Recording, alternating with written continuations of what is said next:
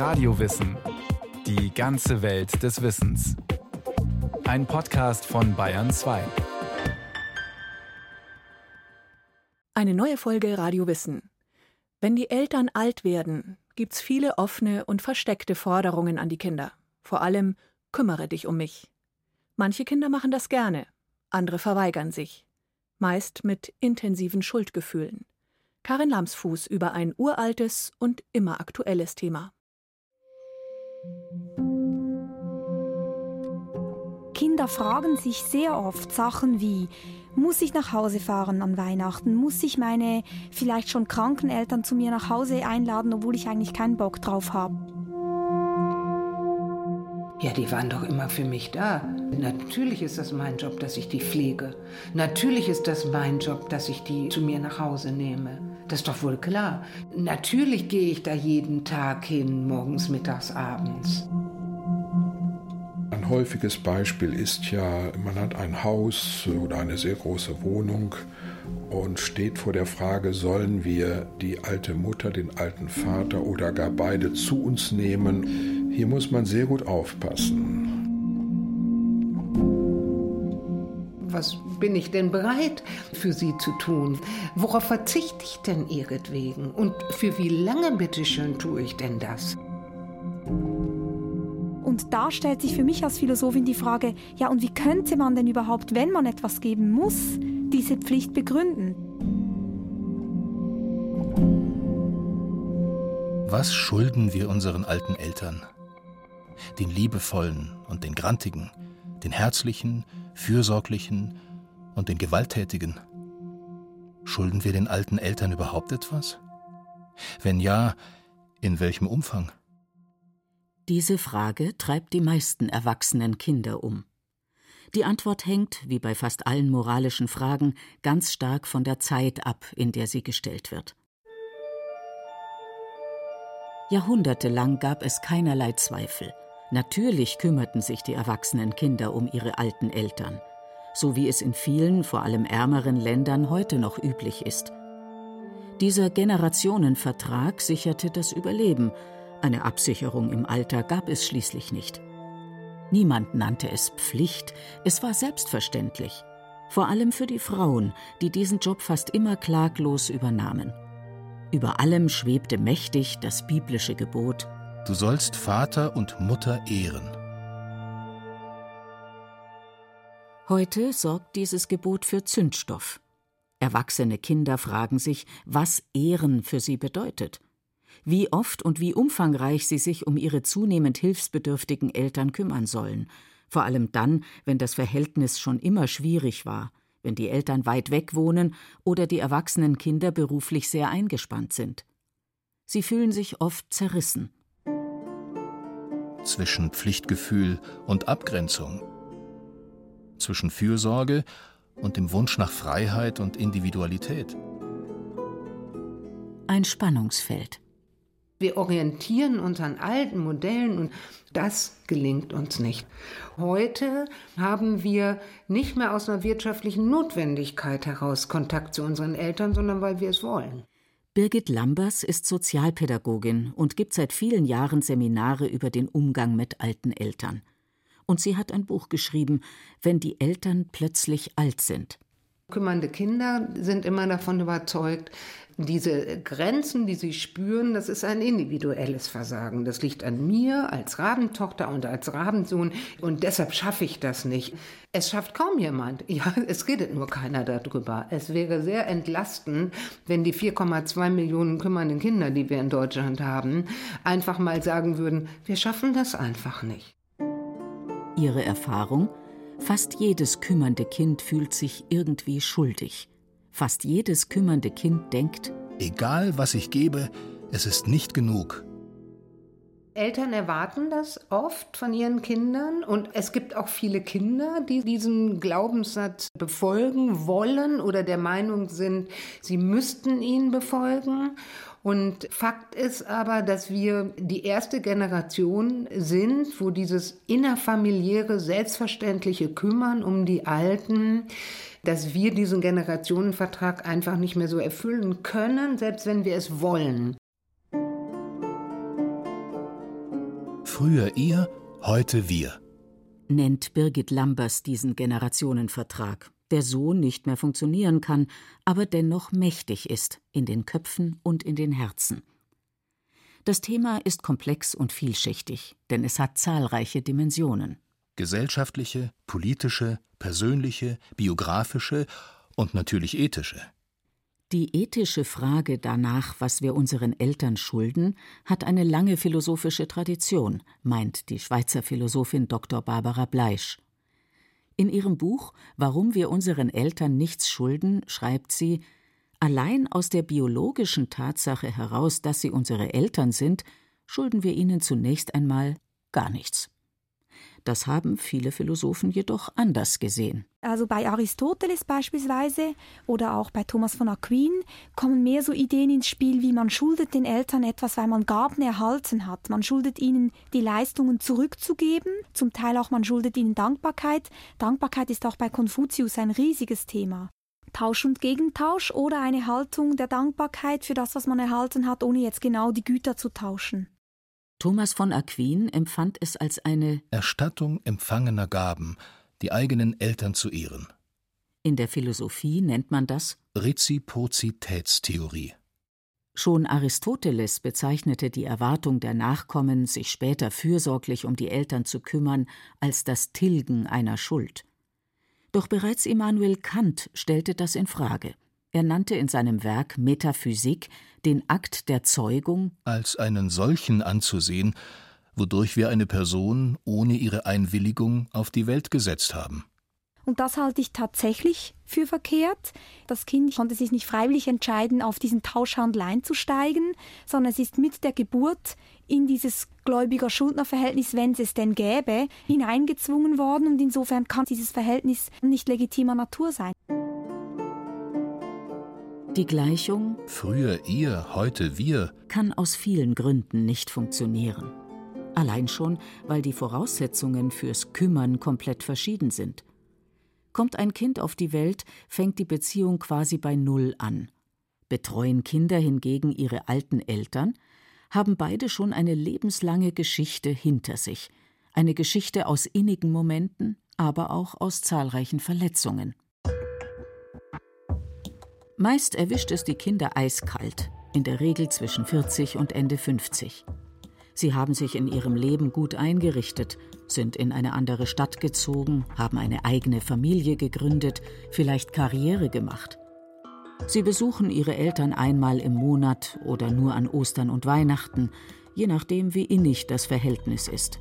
Sie telefonieren regelmäßig. Alles läuft rund. Und dann verändert sich eine Situation, dann setzt ein Hilfsbedarf ein und dann verändert sich als erstes etwas ganz Wichtiges, nämlich die Quantität unseres Kontaktes. Das heißt, wir sehen sie häufiger und dann kommt eine Stimme in uns hoch und die fragt sich, haben die das eigentlich verdient? War das Verhältnis innig und liebevoll, ist die Antwort zunächst ganz klar. Natürlich will man, dass es den Eltern gut geht. Natürlich wird man sich kümmern doch ganz schnell stoßen die kümmernden Kinder an ihre Grenzen. Die große Mehrheit aller Männer und Frauen ist heute berufstätig. Doch die Pflegezeit wird nur für einige Monate arbeitsrechtlich gewährt. Und dann? Die durchschnittliche Pflegebedürftigkeit dauert aber rund acht Jahre. Allein diese drei Zahlen zeigen, es kann einfach nicht klappen. Was absoluten Vorrang in unserer Gesellschaft hat, das ist vor allem die Arbeit. Also selbst wenn ich es möchte, wenn ich es gerne täte, erlaubt mir mein Beruf, erlaubt mir der lange Weg zum Arbeitsplatz überhaupt nicht viel Zeit. Sagt der Psychoanalytiker Dr. Elmar Struck. Er war jahrelang Leiter einer katholischen Familienberatungsstelle und weiß, viele Kinder zerbrechen an dem Anspruch.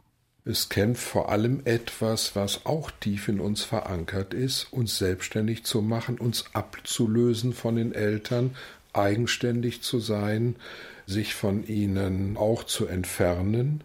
Und auf der anderen Seite gibt es diese tiefe Verbundenheit. Natürlich, diese beiden Seiten kämpfen miteinander. Der Kampf hat viele Gesichter. Verbundenheit gegen Individualität. Fürsorge gegen Freiheit, Karriere gegen Kümmern. Erwachsene Kinder, die sich um ihre Eltern kümmern wollen, stehen vor vielen großen Hindernissen. An vorderster Front der innere Moralapostel. Wir haben nämlich einen Moralapostel, der uns sehr klar sagt, wie sieht gutes Kind aus? Wie haben wir uns zu verhalten? Um unser moralisches eigenes Okay zu kriegen. Und der sagt dann sowas wie, ja, jetzt willst du allen Ernstes zum Sport gehen. Das ist jetzt für dich nicht so wichtig. Das ist doch für deine Mutter viel existenzbedrohlicher. Und diese Moral passt gar nicht zu unseren Lebensbedingungen. Steinzeitmoral trifft auf die Realität des dritten Jahrtausends. Selbst wenn wir uns völlig aufgeben, selbst wenn wir unsere Hobbys abstellen, keine Beziehungen mehr pflegen, wir, was ja oft ist, auch noch in einer räumlichen Entfernung leben und voll berufstätig sind, können wir das über diesen Zeitraum nicht leisten. Und diese Ambivalenz, die wir mit diesem alten Moralapostel haben, ich glaube, das ist ein Problem unserer Generation, den die nächste nicht haben wird. Der größte Wertekonflikt rührt also daher, dass der jahrhundertealte Moralapostel auch im 21. Jahrhundert noch sehr mächtig ist. Er spricht Sätze wie etwa Deine Eltern haben doch so viel für dich getan. Sie waren immer für dich da. Du kannst sie doch nicht im Stich lassen, jetzt wo sie Hilfe brauchen. Undankbar bist du. Rabenkind. Andererseits meinte schon Gotthold Ephraim Lessing Kein Mensch muss müssen. Besteht wirklich so etwas wie ein Vertrag zwischen Eltern und Kindern ab dem Tag der Geburt? Geheim, unausgesprochen? Ich habe für dich gesorgt, also sorgst du eines Tages auch für mich. Die Schweizer Philosophin Barbara Bleisch meint, nein, so kann es nicht funktionieren. Ein Haken ist, Gläubiger-Schuldner-Verhältnisse zeichnen sich dadurch aus, dass man irgendwann quitt ist. Das scheint ja nicht zu passen. Also die Eltern werden nicht dem Kind irgendwann vorrechnen, jetzt noch zweimal Ostern, dreimal Weihnachten, einmal Urlaub mit dir und dann sind wir quitt, sondern das scheint ja so die Idee zu sein einer lebenslänglichen Verpflichtung. Barbara Bleisch sagt, allein dadurch, dass sie unsere Eltern sind, sind wir ihnen nichts schuldig. Das Maß der Fürsorge ergibt sich in ihren Augen aus der Qualität der Verbindung und ist in jedem Fall einzigartig. Unsere Wurzeln, unser Gewordensein, unsere Identität. Elmar Struck arbeitet seit Jahrzehnten mit Familien und erfährt dabei immer wieder, der Satz Wir schulden unseren Eltern nichts ist wesentlich leichter gesagt als umgesetzt. Es deckt sich aber nicht mit dem inneren Erleben und den Gefühlen der Menschen. Natürlich entsteht in der Zeit schon der langen Abhängigkeit, die ich als Kind von meinen Eltern habe, so etwas wie Verbundenheit und Dankbarkeit und logischerweise später in Umkehrung auch so etwas wie eine innere Verpflichtung, etwas davon zurückzugeben oder die alten Eltern eben zu unterstützen. Also diese Behauptung, die ist so etwas cool gesagt, aber entspricht nicht dem inneren Empfinden der Menschen. Die meisten Kinder, so die Erfahrung von Elmar Struck, wollen sich kümmern im Rahmen ihrer Möglichkeiten.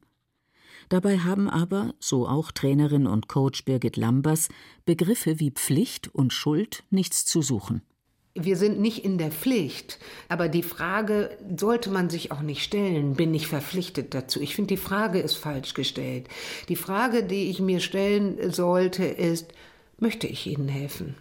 Was möchte ich Ihnen denn geben? Um diese Frage zu beantworten, sollten sich Kinder das Verhältnis zu ihren Eltern genau anschauen, schonungslos, genau wie ihre eigenen Moralvorstellungen, aber auch ihre Verletzungen dass Kinder, die in die Kümmersituation kommen, plötzlich und unvermutet an ganz alte Kinderthemen zurückkommen, an alte Verletzungen zurückkommen, und zwar mit einer Wucht und mit einer Intensität, als wenn diese Verletzung gestern passiert wäre. Rund zwei Drittel der Pflege wird immer noch in Familien geleistet, meist von den Töchtern oder Schwiegertöchtern. Die stecken das aber nur selten gut weg. Fast die Hälfte fühlt sich durch die Pflege körperlich überfordert und leidet gesundheitlich. 42 Prozent schätzen ihren Gesundheitszustand schlechter ein gegenüber Nichtpflegenden, so das Ergebnis einer Krankenkassenstudie. 72 Prozent der Befragten waren psychisch stark belastet. Dieses Maß an Aufopferung widerspricht sogar dem Doppelgebot der Liebe, das alle zehn Gebote zusammenfasst. Liebe deinen Nächsten wie dich selbst. Wenn du vernünftig bist, erweise dich als Schale und nicht als Kanal. Lerne du auch nur aus der Fülle auszugießen und habe nicht den Wunsch, freigiebiger zu sein als Gott. Wenn du nämlich mit dir schlecht umgehst, wem bist du dann gut? schrieb der frühscholastische Mystiker Bernhard von Clairvaux schon im 12. Jahrhundert. Wahrnehmung der eigenen Grenzen, das jedenfalls versucht Birgit Lambers ihren Seminarteilnehmern zu vermitteln. Vielen, so ihre Erfahrung, fällt das unglaublich schwer. Denn es kollidiert nicht nur mit den äußeren Bedingungen wie Arbeitswelt und Pflegenotstand, sondern auch mit der Innenwelt. Erstes Konfliktfeld die elterlichen Ansprüche, die ausgesprochenen und die unausgesprochenen. Es gibt wirklich sehr mächtige alte Eltern, die ihre Kinder an der Kandare haben und die mit bestimmten Knöpfen, die sie drücken, in der Lage sind, so ein schlechtes Gewissen zu machen. Guck mal, was wir alles für dich getan haben. Da wirst du doch wohl für deine alte Mutter das bisschen noch tun können. Das ist ein ganz gemeiner moralischer Knopf, wo Kinder es wirklich schwer haben, sich dagegen zu wehren. Zweites Konfliktfeld. Der Wunsch nach Autonomie. Die meisten alten Menschen haben das Bedürfnis, so lange wie möglich unabhängig zu bleiben. So ist die 80-jährige Mutter, die sich fast blind noch hinters Steuer setzt, keine Seltenheit. Oder der 90-jährige Vater, der munter den Apfelbaum hochklettert. Haben Kinder dann das Recht, ihren Eltern diese Dinge zu verbieten? Es steht ihnen nicht zu. Ich darf meinen Eltern nicht Dinge verbieten. Und mir sagte mal ein Zuhörer, Frau Lambers, habe ich Sie jetzt richtig verstanden? Wollen Sie mir sagen, mein Vater hat das Recht auf seinen eigenen Oberschenkelhalsbruch? Und dann habe ich gesagt, ja, das hat er. Birgit Lambers warnt davor, die Rollen umzukehren, dass Kinder zu Eltern werden und Eltern zu Kindern. Wie alle Erwachsenen hat keiner das Recht, dem anderen Vorschriften zu machen. Voraussetzung ist geistige Gesundheit. In der Auseinandersetzung mit all diesen Aspekten verändert sich die anfängliche moralische Frage. Aus Was bin ich meinen Eltern schuldig? wird dann Wie viel kann ich geben, sodass es mir und den Eltern gut tut? Nur wer sich ehrlich diese Frage stellt, behält die eigene Würde und lässt sie auch den alten Eltern. Ganz schnell aber wird er dabei an unangenehme Punkte stoßen. Drittes Konfliktfeld. Körperpflege. Es ist natürlich vorgesehen, solange ich Kind bin, dass sie mich körperlich versorgen. Das ist in der Eltern-Kind-Beziehung vorgesehen. Aber umgekehrt ist das in unserer Gesellschaft nicht vorgesehen. Das heißt, wenn ich mich entscheide, meine Eltern körperlich zu versorgen, dann begehe ich einen Tabubruch. Nämlich ich habe mit ihrer Intimität zu tun, wo ich als Kind eigentlich nicht hingehöre. Und ich habe vor allen Dingen mit ihren Ausscheidungen zu tun, was auch ein Tabu ist. Dieser Tabubruch funktioniert nur, wenn ich eine emotional klare Beziehung zu meinen Eltern habe. Viele Eltern-Kind-Beziehungen sind im Erwachsenenalter immer noch nicht geklärt. Vor allem dann, wenn früher Kälte und Zurückweisung herrschte oder sogar psychische und körperliche Gewalt. Haben diese Eltern dann noch ein Recht auf Fürsorge? Schon Immanuel Kant betonte in seiner Metaphysik, Sie können Ihr Kind nicht gleichsam als Ihr Gemächsel und als Ihr Eigentum zerstören. Eltern können sich die Rechte, die sie haben, massiv verscherzen, wenn sie ihre Elternschaft nicht anständig erfüllen. Im Streit wurde ich immer der Streitmacher genannt oder die Dreckschleuder. Ich konnte da nicht mehr hinfahren. Also jedes Mal, wenn ich da hingefahren bin, war mir schlecht, war mir übel. Ich habe die Telefonate gehasst, aber ich habe das nie wahrhaben wollen. Also ich konnte nicht mehr. Ich konnte es einfach nicht mehr. Elke, die nur ihren Vornamen nennen möchte, hat den Kontakt zu ihren Eltern komplett abgebrochen. Sie findet, dass sie ihnen nichts mehr schuldig ist. Nach unzähligen Kränkungen, Demütigungen und Abwertungen war dies der einzige Weg, ihre Haut zu retten. Zahlen über Kontaktabbrüche sind nicht bekannt. Doch gibt es zahlreiche Selbsthilfegruppen in ganz Deutschland. Frank hat mehr als zehn Jahre lang solch eine Gruppe geleitet.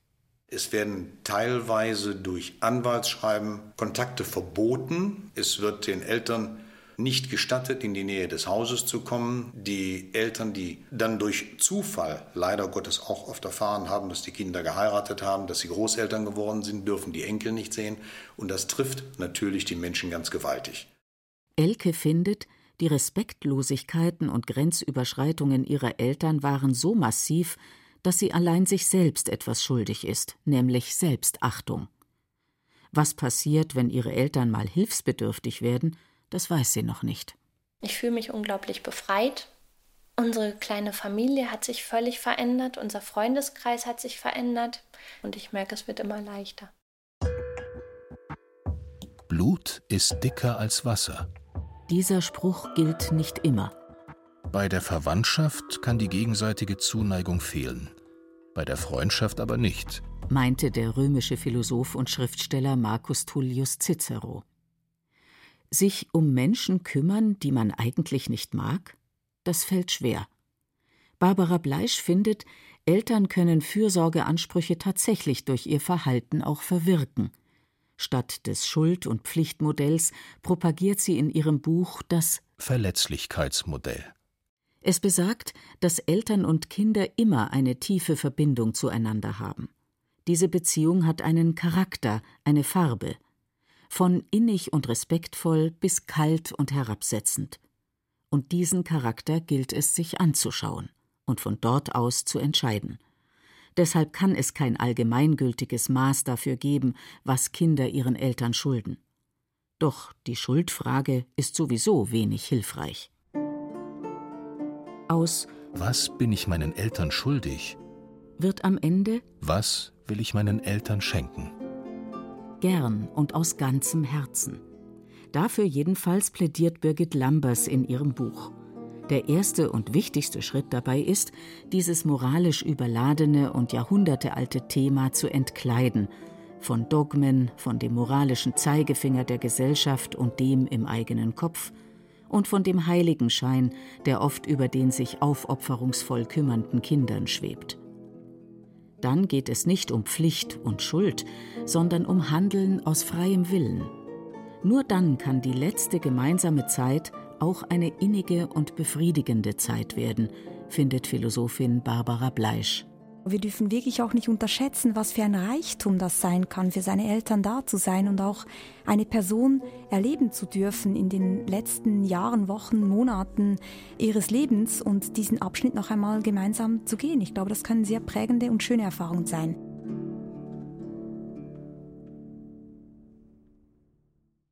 Das war Radio Wissen, ein Podcast von Bayern 2. Autorin dieser Folge Karin Lamsfuß. Es sprachen Beate Himmelstoß und Christian Baumann. Regie führte Eva Demmelhuber. Technik Christian Schimmerler, Redaktion Bernhard Kastner. Wenn Sie keine Folge mehr verpassen wollen, abonnieren Sie Radio Wissen unter bayern2.de slash podcast und überall, wo es Podcasts gibt.